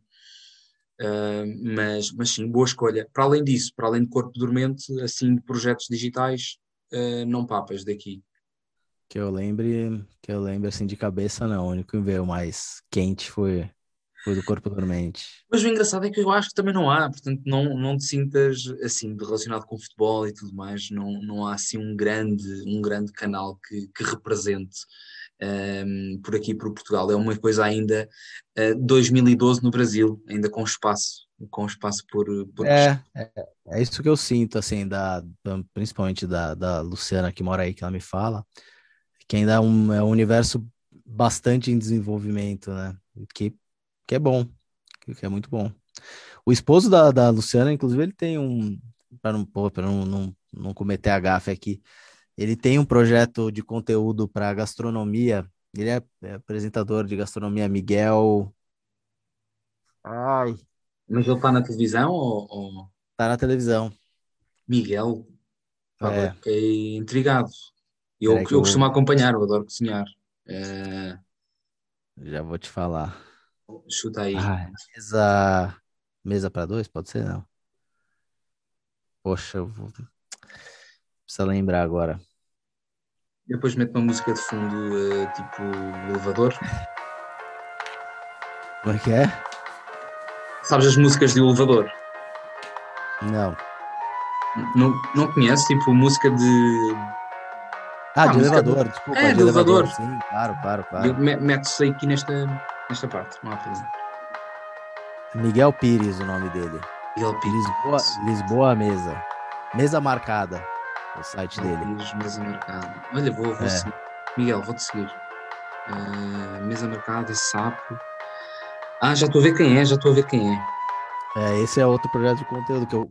A cara não é, é estranha, é mais, é mais cara que nome. São pessoas que são mais cara que nome. Estás familiarizado com esse conceito? Tipo, tu conheces a cara, mas não sabes, não fazes ideia qual é o nome. E depois já ao inverso, que são Sim. nomes que tu estás muito familiarizado, mas não, não fazes ideia de como é que é a cara da pessoa. Uh, e ele é mais cara, mais cara que nome, pelo menos para mim. É ok, vou seguir, vou seguir, muito bem. Dois projetos de conteúdo aí. Exatamente, exatamente. Meu caro André, outra questão que, um, ehm, e já estando a terminar, não querendo tirar mais tempo um, ehm, aí ao teu. Ao teu Filha e esposa estão fora de casa, então está tranquilo. Pô. Ah, hoje é festa, hoje é tempo disponível. Então, ok, então temos mais 4 horas, não é? Quanto tempo você quiser. Boa, então temos mais 4 horas. Opa, eu, eu adorava um, ehm, digo isto a todas as pessoas que, que entrevisto mais recentemente, uh, inicialmente fazia presencial uh, as gravações, depois impossível uh, gravar com, esta, com estas questões pandémicas, naturalmente com o pessoal brasileiro, só tenho marcado com tanto com o Jing FC como com o Daniel Furlan, que estão mais do que marcados para vir cá a Portugal para fazer presencial a, a gravação. Mas aí também, também quero ir presencial gravar. Pois, é, é, isso que eu te estou a dizer. Eu adoraria uh, poder, uh, poder estar contigo para te oferecer, como já vi, estava aqui a beber um cafezinho enquanto falava contigo, precisamente para te oferecer um cafezinho, ou uma cervejinha, uma coisa do género, porque isso é outra coisa, é outra particularidade do, da, da malta brasileira, que é uh, muito fácil, é muito fácil tu puxares projetos eh, de, de, do Brasil para, para podcasts pá, e, e, desafiar. Tipo, quando eu, quando eu falei contigo, longe de mim pensar que, ok, o, o gajo que gera o maior canal uh, da América Latina um, vai dizer que sim e vai parar quatro horas do seu dia, como, como hoje, para falar, para falar comigo. Um, e, e, isto, se calhar, para, para, para quem é, para determinadas pessoas, eh, para, para para a malta brasileira, se calhar, pá, é normal e, e, isso acontece com mais frequência. Para, para o pessoal de Portugal é tipo. Um, pá, é, é, é, é, realmente transcendente, porque essas oportunidades são raras, percebes? Uh, aqui, malta leva-se demasiado a sério em muitas situações. Um, e portanto eu fico sempre muito enternecido quando a malta brasileira acaba por, eh, por entrar de cabeça numa piscina que, que nem sabe se tem água, percebes? No fundo foi isso que tu fizeste neste caso. E, e portanto, nesse aspecto, não sei se tu concordas, mas na minha ótica, essa, essa aventura por projetos. Olha, mais recentemente, o, o Murilo Couto, deves conhecer. Sim o, opa, o Murilo Couto, basicamente, comecei a, a tentar trazê-lo para aqui, também para, porque eu acho que ele tem um, uma panca com o Pai Sandu, Um, epá, eu queria explorar esse, esse lado dele. E pronto, basicamente ele vem a Portugal daqui a uns tempos, tem cá um, vai, vai marcar um, um, um, um, evento. Sim. E pronto, já ficou marcado quando vier, que, que entra na, no podcast. Pai, isto é inacreditável, percebes? Em Portugal isto não existe, este, este tipo de, é de, abertura. Não sei se tu sentes isso, não sei se tu tiveste alguma vez Cara, que não tiveste nenhum contacto com, com um português, mas é. é muito mais difícil. É, eu acho, eu acho que é possível. Não, eu nunca tinha parado para pensar nisso, na verdade, mas eu acho que é possível. O que, o que às vezes eu, eu acho também é um pouco de. É, um pouco do que você fez que, que vale a pena, né? Tem, arriscar, tentar mandar mensagem. Que, às vezes a pessoa até não, não tá pensando nisso, mas sei lá, chega a mensagem ali, ele, ele eu, aqui eu concordo com você aqui, eu acho que já é uma cultura mais colaborativa, né? Então as pessoas já, já é é, os criadores de conteúdo já estão meio que, mas às vezes falta um falta um, uma, uma um arriscar ali, mandar e às vezes as pessoas as pessoas respondem e, e se interessam, enfim. Acho que eu, eu falo isso um pouco da, dessa história do Luciano, né, cara? Assim, eu, é, é surreal, assim. Você fala, porra, é... eu até brinco com, com, com a minha esposa, assim, eu falo, ainda bem que minha esposa, eu tô com a minha esposa há muitos, muitos anos, né? Já entre namoro e casamento já desde 2005. Então, é... Já tem filhos? Ela... Tem um filho de cinco anos, João Vitor. Ah, que bacana. É. E, e ela viu tudo acontecer, senão eu ia achar que era mentira, né? A cara escreveu no Google, assessoria Luciano Huck, você conseguiu o contato, ele te recebeu uma semana depois. Então, assim, é, é, é surreal mesmo, assim. E, mas, de repente, era o que faltava, era alguém mandar essa mensagem, sabe? Exato. Um, ehm, e das últimas perguntas uh, para, para te fazer, André, tu sendo o cabecilha e o grande cérebro, tu e, e, e inevitavelmente outras pessoas, mas, mas tu em particular, um, e já falaste há bocado sobre o papel social uh, dos desimpedidos, pelo menos na primeira fase de recrutamento. Um, por que caminhos é que o Desimpedidos poderá um, avançar tendo esse tipo de, de projeto e de, de, missão em mente? Há alguma coisa que vocês já tenham desenvolvido? E, e aqui é ignorância minha, não, sinceramente não, não conheço se já, se já fizeram, ou se uh, existe alguma coisa futura e que, que vocês gostassem de, de, de investir e de, e de, dar esse, esse cunho social. Cara, eh, a gente está num, num, momento muito específico do, do Desimpedidos. Né? A, a holding, a né, NWB, ela foi adquirida por um grupo grande aqui no Brasil no, no final do ano passado, né? Em final de, de outubro do ano passado, né? O grupo SPF, que é dono da Centauro, que é uma, uma loja de, de material esportivo, dono da licença da Nike aqui no Brasil, eles são uma empresa, o grupo SPF é uma empresa de capital aberto aqui no Brasil e comprou a, a NWB, né? A, a Network.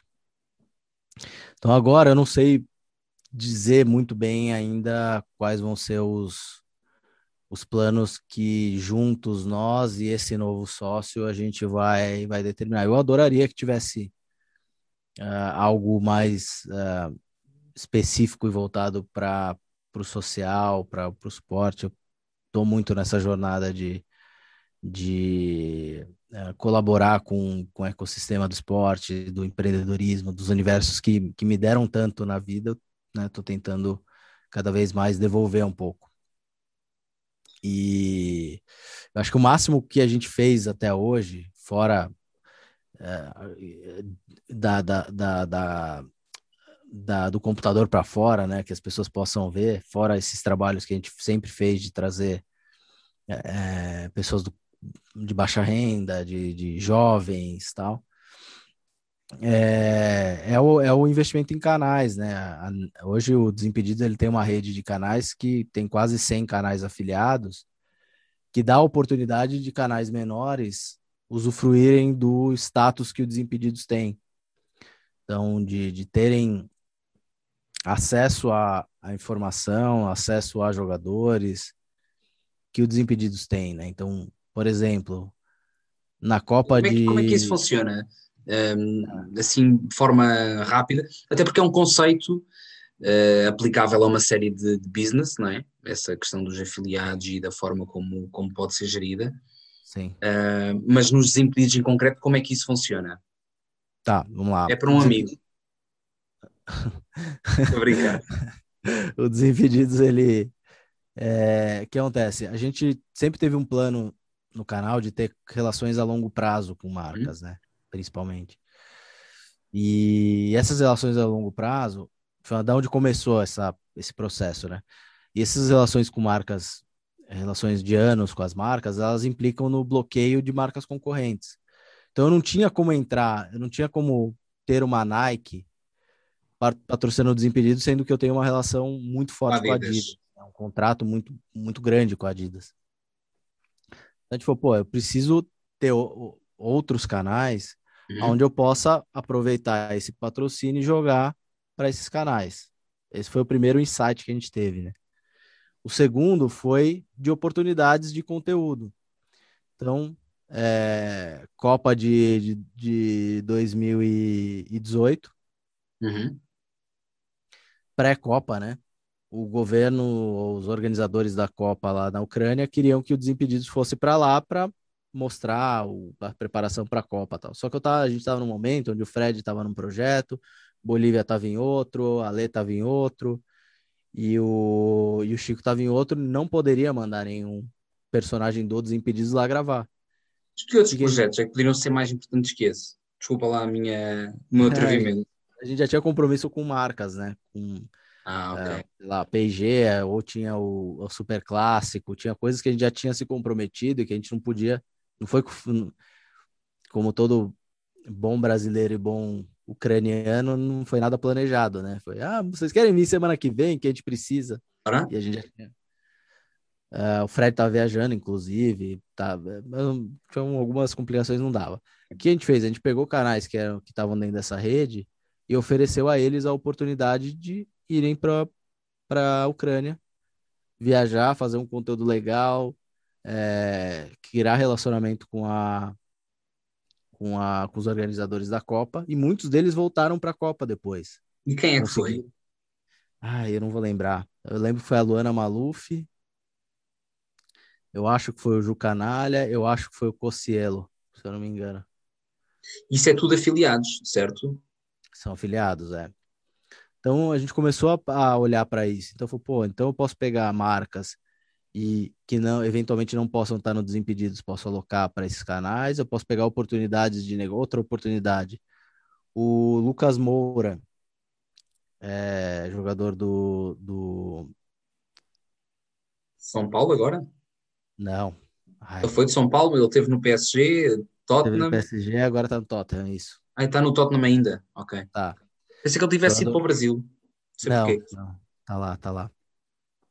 Ele, eu sou muito amigo do empresário dele, conheço o Lucas, o Lucas participou do Desimpedidos no começo, e ele te lançou uma, um camp dele, e queria que nós no Desimpedidos promovêssemos o camp dele, mas ele não ia, não, era, não queria investir nisso. Ele falou, tá bom, você não quer investir, vamos fazer o seguinte, eu promovo o seu camp no, no meu canal, e você me dá uma diária sua, faz um media day e eu vou colocar cinco, seis, sete influenciadores da minha rede para gravar com você.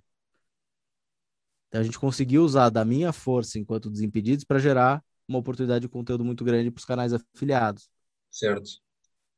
Aí a gente começou a montar essa oportunidade e também de aumentar o inventário de mídia, né?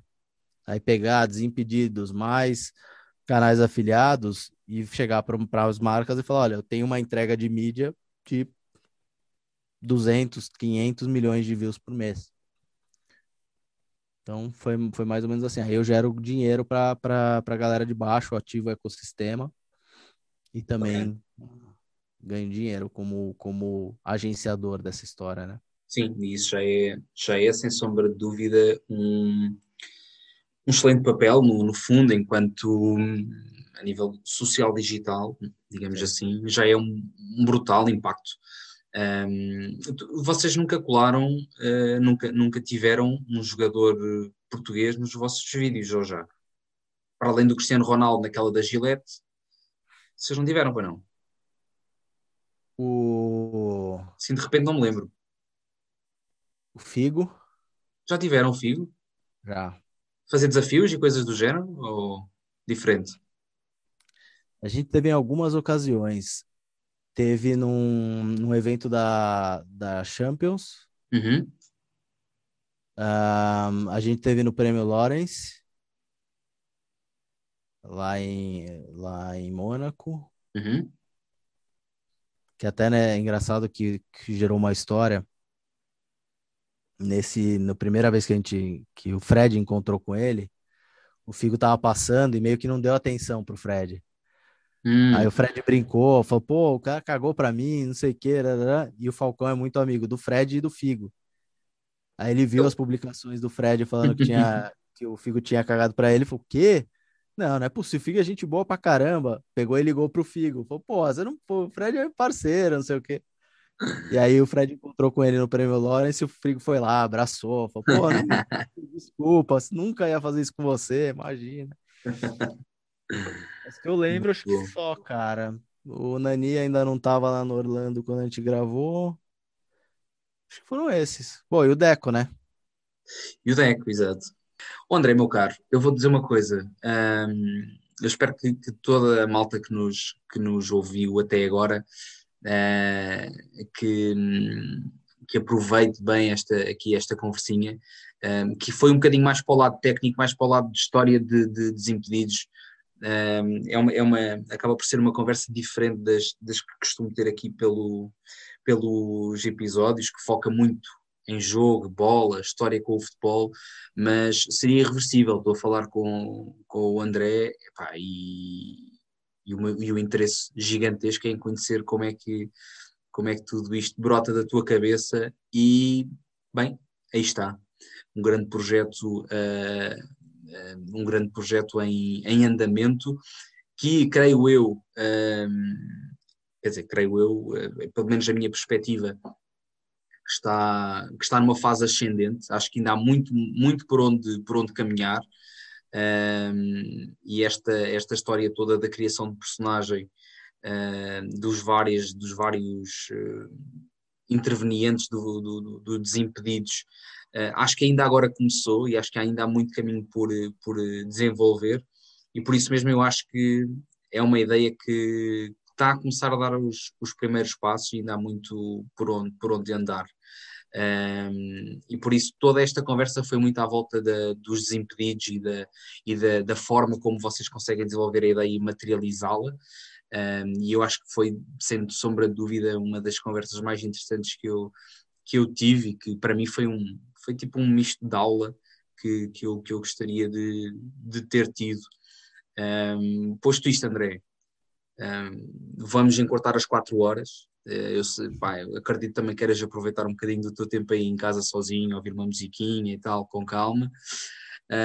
E portanto agradeço-te muito, muito este, este tempo que disponibilizaste e este tempo que tiveste aqui à conversa. E dizer que foi um gosto gigantesco. E sim, há bocado ouvi a tua dica, está mais que marcado para quando vieres aqui a Portugal para fazermos isto presencialmente. Vamos. Quando eu for em Portugal, a gente fala mais sobre, sobre o futebol, conta as histórias do, do futebol, que tem umas histórias boas também de. Mas chuta aí. Ucrânia, Itália, tem. tem então, mas chuta aí, peraí, agora, agora deixaste-me, pelo menos solta aí uma, duas histórias que tenhas Fala. contado. Bom, teve uma. Vem assim à cabeça. Tem, pô, tem algumas. O futebol é incrível, né, cara? Assim, de é, experiência antropológica. Você viaja para lugares que você nunca imaginou, lida com pessoas que você nunca imaginou. E uma vez uh, eu era empresário de um, de um, atleta que chamava Danilo Avelar, que é lateral esquerdo do Corinthians hoje, hum. inclusive. E meu amigo, né, meu vizinho aqui até, parceiro demais. E a gente foi, saiu, é, eu peguei ele no Rio Claro, quando eu era presidente do Rio Claro, virei empresário dele lá, a gente foi para vendemos ele para a Ucrânia, pro Karpat Lviv. Ele machucou o joelho e ele me ligou e falou, cara, é... fui fazer a operação, a cirurgia em, em, na Alemanha, só que, cara, os caras querem que eu trate aqui na, em Lviv, só que não tem condição nenhuma de tratar aqui. É, assim, eles não têm estrutura, né? Eu vou ficar com problema no joelho o resto da vida. Vem, vem para cá, vamos falar com o presidente. Aí, beleza. Peguei avião, fui para a Ucrânia.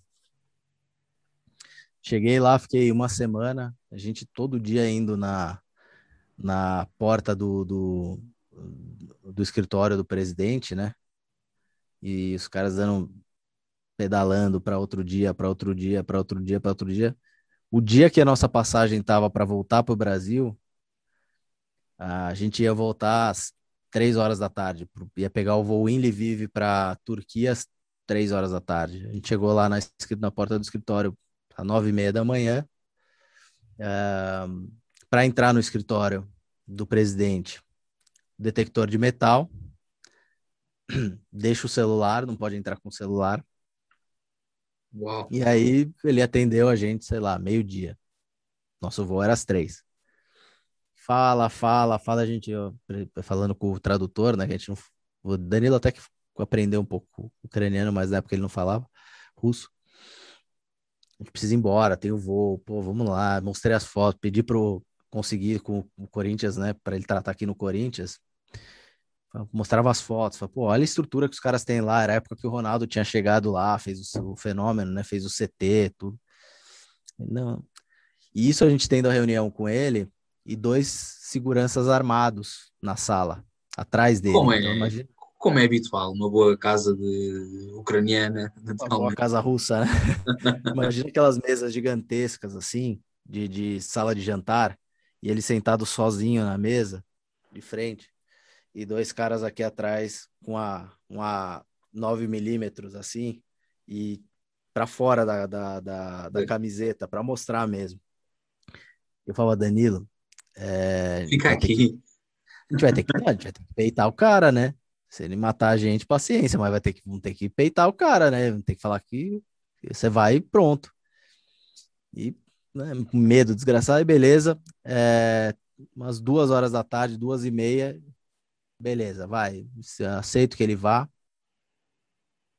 Só que é, tem três meses e eu não pago o salário dele nesses três meses beleza, a gente aceitou. E se ele voltar curado, tratado e com condição de jogo, eu pago os três meses passados. Se ele não puder, esses três meses estão nunca mais perdido, nunca mais. Beleza, topamos, fomos embora. E a gente tava com um táxi esperando a gente.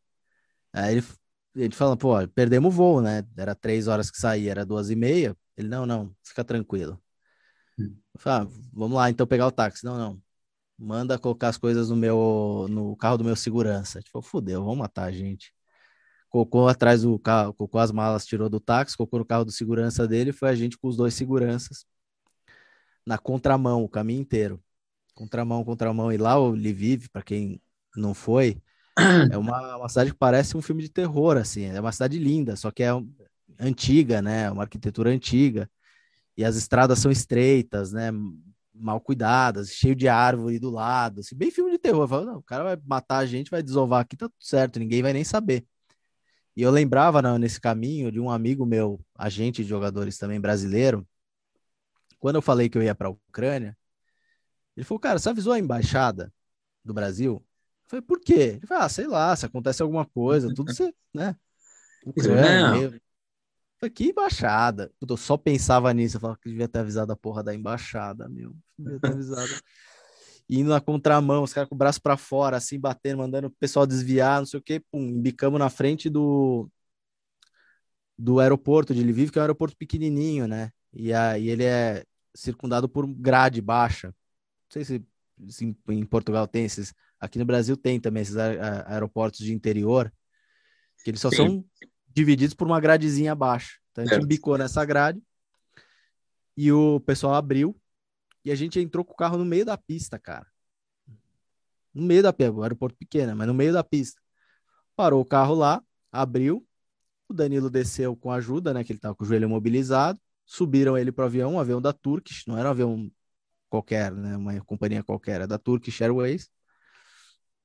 A gente, os dois não passamos por imigração, nada. Pegaram só meu passaporte, sumiram, voltaram com ele, a gente subiu para o avião. E caralho, Danilo, ninguém vai, ninguém vai da Ucrânia para para Turquia, né? Que a gente é para Istambul, de Istambul, São Paulo. Estranho, né? Deu cinco minutos começou a entrar gente. O cara, o cara segurou o voo. Ah, pois. Um voo internacional, segurou o voo internacional para a gente chegar. Então, basicamente, vocês conseguiram o que, o que era suposto. Então, os gajos até foram amigáveis, não é? No fundo. Foram, no final história. foram, né? Foram. Mas é. E aí, o que aconteceu? O Danilo, quando ele tratou e voltou para a Ucrânia, uh, aí ele descobriu o que aconteceu o presidente do clube, do, do Carpat Lviv, ele é dono da, de uma empresa, da principal empresa de, de gás da, daquela região da Ucrânia. Da Ucrânia. E, e ele é dono do aeroporto. Jesus. Então ele descobriu por quê. Então o cara, aí o pessoal do. Tinha alguns brasileiros no clube lá. É, e os brasileiros falaram, cara, quando você comprou a passagem para voltar, ele já sabia ele, já, ele sabia que você tinha voo às três horas. Ele fez aquilo de propósito para mostrar para mostrar força, para mostrar poder. E ele gostava muito do Danilo. É, assim, ele fez para mostrar quem mandava só, mas assim, já, ele já sabia que ele ia liberar, já tá. Então, e, é. e, o, e o final, e depois dos três meses, ele voltou e estava tudo bem, ele pagou. Voltou, tudo bem, jogou, jogou ah. bem. Depois ele foi emprestado para o Schalke 04 aí voltou de empréstimo, foi para o Cagliari da Itália, foi para o Torino e agora tá, tá aqui no Corinthians. Tu, qual é o teu clube? Tu dizes, né? São Paulino. És, Paul, és, és paulista. São Paulo. São Paulo. E com o Danilo tem uma outra boa história também, quando ele foi para o Cagliari da Itália. Mesmo, mesmo, as boas histórias acontecem com os amigos, né? Também é sempre uma... Também é um país muito interessante a nível de histórias desse género, né? É, é verdade, é verdade. Ah, também Mas tem, foi mais, tem muito. Mas o que aconteceu aí? Ele foi, a gente foi apresentar ele lá no Cagliari, da Itália. Linda cidade, né? Na Sardenha ali, maravilhosa. E a gente. Era dia de jogo da Itália, da seleção. Imagina, os caras né, italianos, tudo louco, igual brasileiro, igual português. Tu viste, tu viste os festejos de, de, agora do, do europeu? Viste aquelas imagens? E a primeira coisa que chega aqui é. Vai, exato. WhatsApp é outro. WhatsApp é uma maravilha. É outro mundo, é outro mundo. É. E a gente pegou, era dia de jogo, a gente assinou o contrato e o diretor-geral do, de futebol do clube, eu não vou lembrar o nome dele, virou e falou assim: Cara, é dia de jogo da Itália, eu preciso ir embora, encontrar minha família, que a gente vai ver, meus amigos, que a gente vai ver o jogo juntos. Então você faz o seguinte: pega meu carro e vai pro hotel. É, beleza. Pegamos o carro, pá, pá, pá, pá, no meio da estrada, de Ih, tá sem gasolina, vamos parar para pôr gasolina. Aí tinha lá gasóleo e. Ah, esqueci, gasóleo. IPL? E... Não. É... Esqueci como é que fala gasolina em italiano. E gasolina. Ah, ok. Também não sei. Em italiano, que eu não lembro, que eu vou, eu vou ter que olhar aqui para fazer sentido, peraí. Gasolina em italiano. Benzina. Benzina. Benzina. Tipo, pô, benzina e gasóleo. Olhou um pro outro, nenhum dos dois falava italiano. O que, que é? Gasolina, gasóleo, né? Aí botamos gasóleo. Aí, pum, pum, pum, pum, pum, o carro começa a parar. parar. Pum, ah, mataram um carro. Tipo, puta, fudeu, não sei o que. Chama, ligamos pro, pro diretor. Puto, puto, puto, no meio do jogo da Itália. O cara foi lá resgatar a gente, a gente colocou, colocou diesel no carro. Mas que eu, e, e, e, o gajo lixaram o motor ao, ao carro. É, nem, nem sei. Aí eles rebocaram o carro e levaram embora. Aí nem sei mais o que aconteceu. E isso na, na entrada, na chegada dele, né? Primeiro dia. Se a gente assinou o contrato, estava indo pro hotel. Começou bem. Começou bem. E com o Desimpedidos, tens assim alguma história uh, com, algum, com algum jogador? Alguma, sei lá, assim, algum episódio do género? Mas em, desimpedidos, em formato Desimpedidos. Deixa eu pensar. Porque empresário é mais. É, acaba por ter mais histórias, inevitavelmente, não é? Acabas por estar mais em contacto com.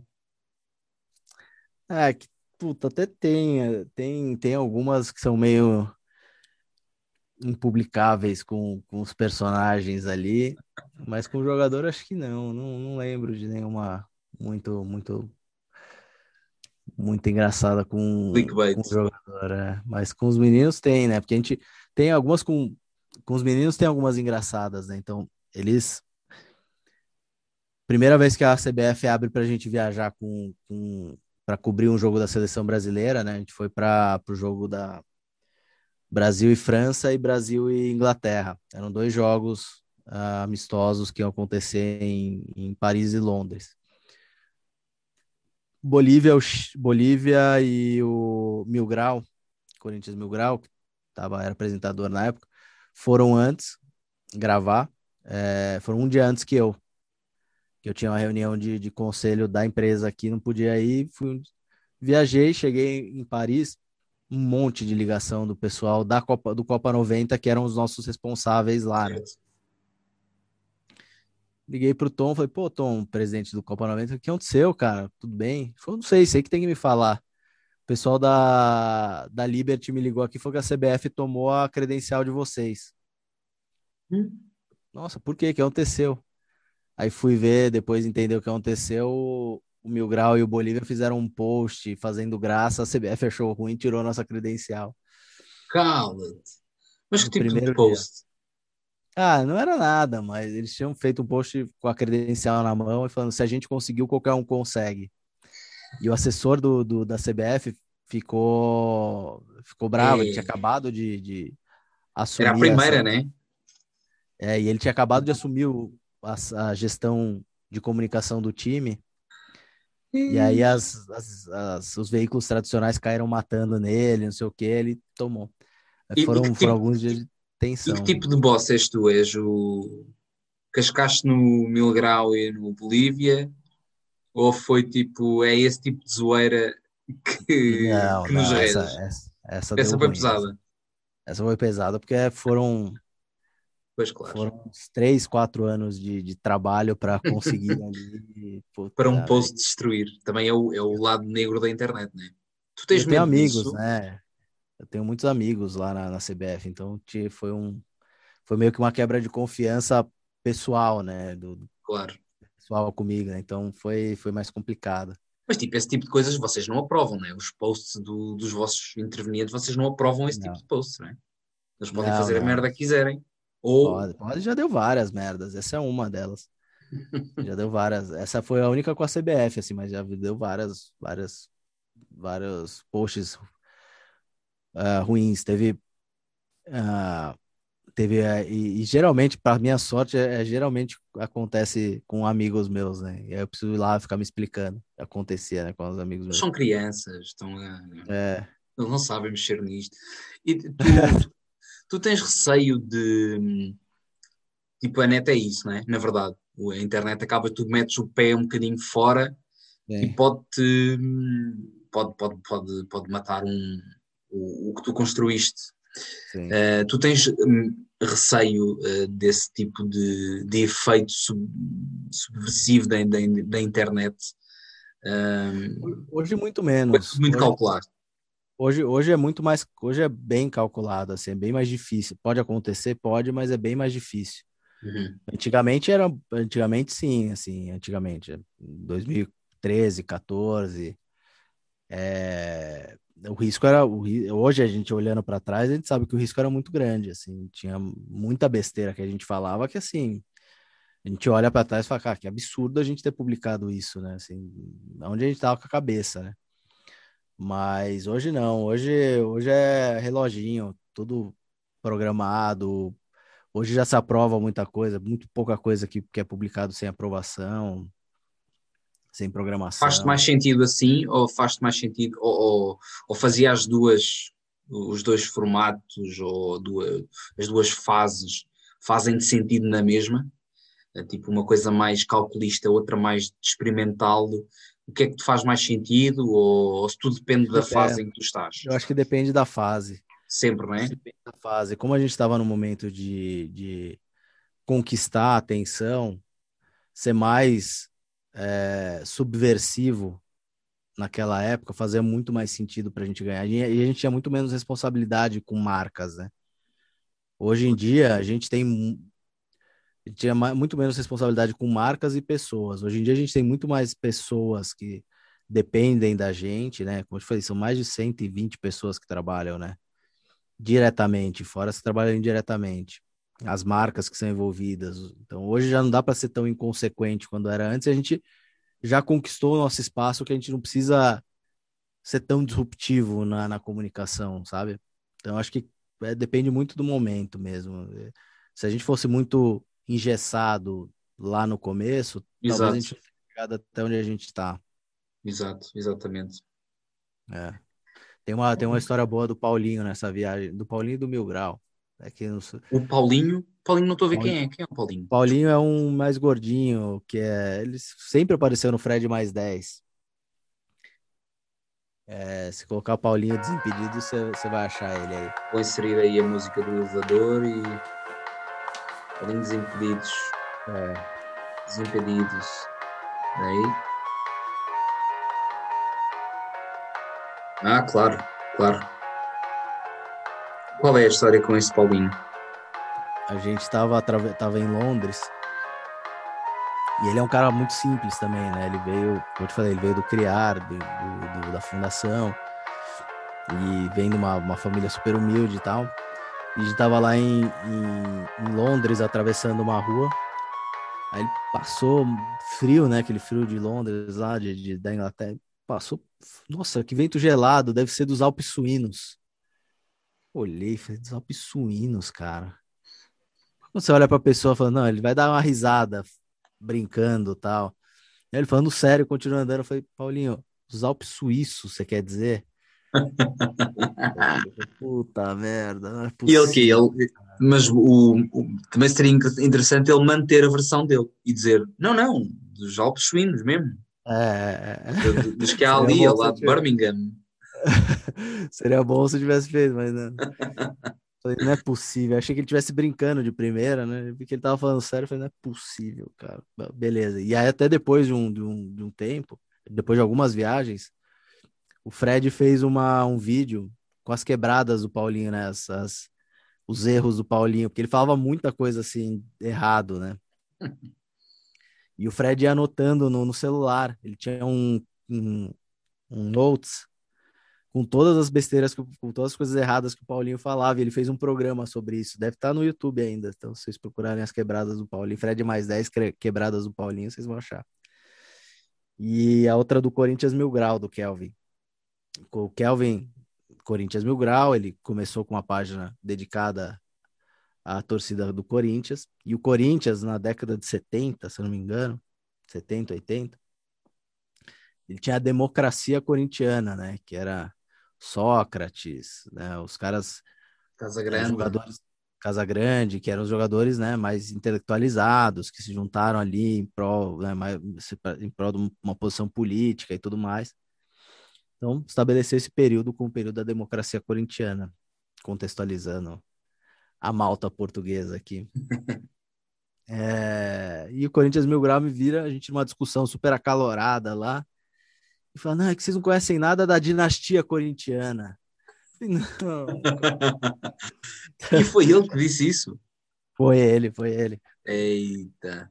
Ah, não, não é possível. Então, essa, essas viagens eram muito legais, assim. A gente conseguiu co construir um time que grande parte ainda está lá, né? Então, assim, as nossas relações a longo prazo não eram só sempre. A gente se dedicou muito em fazer relações duradouras, não só com marcas, com parceiros, mas também com as pessoas que trabalham lá. Então, Paulinho está lá desde o começo. Natália, diretora de produção, está lá há muito tempo. Uh, tem uma galera que está tá mantendo o DNA e a cultura da empresa ainda é super legal. E essas viagens faziam parte disso, né?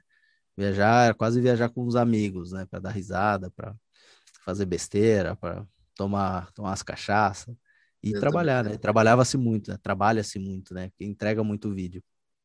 Isso é, isso é realmente muito interessante, porque de facto o que tu dizes é que muitos dos que começaram mantêm-se, isso é um recrutamento bom, uh, mas não só, é a retenção, a retenção da malta também é boa, né? Uh, o que vocês oferecem é recompensador. É. Um, e isso, isso valoriza ainda mais a casa, não é? Um, isso, isso é. Quem, quem, quem está numa empresa sabe bem que, que esse tipo de, de, de KPIs é fundamental para, para se criar uma boa casa e uma boa, uma boa empresa. Portanto, nisso aí, não sei quem é o chefe aí, mas parabéns ao chefe. Hoje é o Rafael Groenstein. Rafael Groenstein aqui que comanda a casa hoje. Muito bem, muito bem. Um, André, antes de terminar, só dizer que também o André tem o, um podcast, o Fora de Série, que também devem seguir para quem, para quem acaba por, por ter um interesse maior em, em corrijo-me também se estiver errado, não ouvi muitos episódios, sou sincero, mas muito à volta de empreendedorismo, uh, de conceitos organizacionais, é muito à volta disso, não é, André? Isso, empreende... o Fora de Série ele é um conteúdo multiplataforma, uhum. né? está no YouTube, Instagram, podcast, TikTok, que ajuda, se propõe a ajudar o empreendedor com informação e referência. Basicamente é isso, né? De empreendedorismo e inovação, basicamente trazendo informação e, e referência para o empreendedor. Então, a frase que você falou de é, uma, uma, mistura de, de, de, aula que você gostaria com bate-papo, é um pouco do que a gente traz, é isso, assim, é, são conversas que eu gostaria de ter ouvido quando eu era, é, quando estava começando o Desimpedidos, por exemplo, ou meus outros negócios, é, e que a gente tenta trazer de empresários de vários níveis e vários setores, desde o super estourado, o super empresário, até o cara que está tá fazendo algo legal, que está mudando, o empreendedor que está mudando a sua, o seu ecossistema, a sua, uh, o seu entorno ali. Então, tenta trazer boas histórias e boas referências. Sim, eu, eu ouvi alguns episódios, uh, nomeadamente aquele em que tu és convidado, certo? Começa assim, Sim, é. a tua, o assim teu contacto com, com esse podcast. É. E, e no fundo, uh, depois ouvi, ouvi mais um, se não estou em erro, Uh, acho que até era um, captação de investimento e afins. Agora não tinha a certeza se eram todos os episódios à volta disso, mas Sim. os dois episódios que eu vi são realmente uh, muito interessantes e, e, e, com, e com conceitos muito práticos, e foi isso que me chamou também muita atenção no, ali no, no podcast. Portanto, a quem está aqui a ouvir e quem, e quem uh, chegou até aqui, é também uma boa passagem, saltar aqui da conversa de cromos para o fora de série, que certamente terão um bom serão também pela frente para acompanhar as conversas um, do André. Um, posto isto, André. Já tivemos dois portugueses lá, hein? Sério, quem? Tem. O diretor da, da Embev, da Michelob Ultra, Ricardo. Ai, minha cabeça é horrível. É, dire, diretor da diretor da Embev, da Michelob, da, do produto né, da Michelob. É Ricardo. Jesus, não vou lembrar, depois eu te passo. ok. É bom, é bom saber que, uh, que há também desse lado a malta que, uh, que, que, está atenta ao que se passa aqui neste, neste lado. Posto isto, André, já é a segunda vez que me estou a despedir, mas isto só significa uma coisa: significa que, que o papo é bom demais e, apesar de me, me ir despedir, pá, inevitavelmente vieram boas histórias e boa conversa, e foi como a cereja que vai-se puxando uma e vem sempre outra atrás. E, e sem sombra de dúvida eh, que pá, foi um gosto gigantesco falar contigo e conhecer também e poder, poder uh, saber um bocadinho mais sobre a tua história. Posto isto, meu caro, agradeço-te muito do fundo do coração este, este bocadinho que despendeste. Uma boa noite aí para São Paulo e, e obrigado. Imagina, pô, obrigado você, demais. Muito bom conversar com culturas diferentes, com pessoas de culturas diferentes. Eu sou super fã disso. Eu agradeço demais, demais o convite. Também achei que o papo foi demais. E agora vamos, vamos armar essa, esse, essa, esse podcast presencial aí. Eu já estou vacinado, então já é um primeiro bom passo. Maravilha. Finalmente, né? Já estou vacinado, que aqui no Brasil não colaboraram muito, mas. Eu ainda não estou. É mesmo? É verdade. Olha aqui. Aqui a gente conseguiu. Finalmente, ó. Finalmente. Agora já, já vou. Daqui a pouquinho eu vou estar liberado já para. Tão ótimo, tão ótimo. Já estás é. mais, que, mais que pronto para, um, ehm, para uma série de coisas, nomeadamente viajar. E claro, a segunda parte fica mais que marcada. Da minha parte é só, é só dar um toque.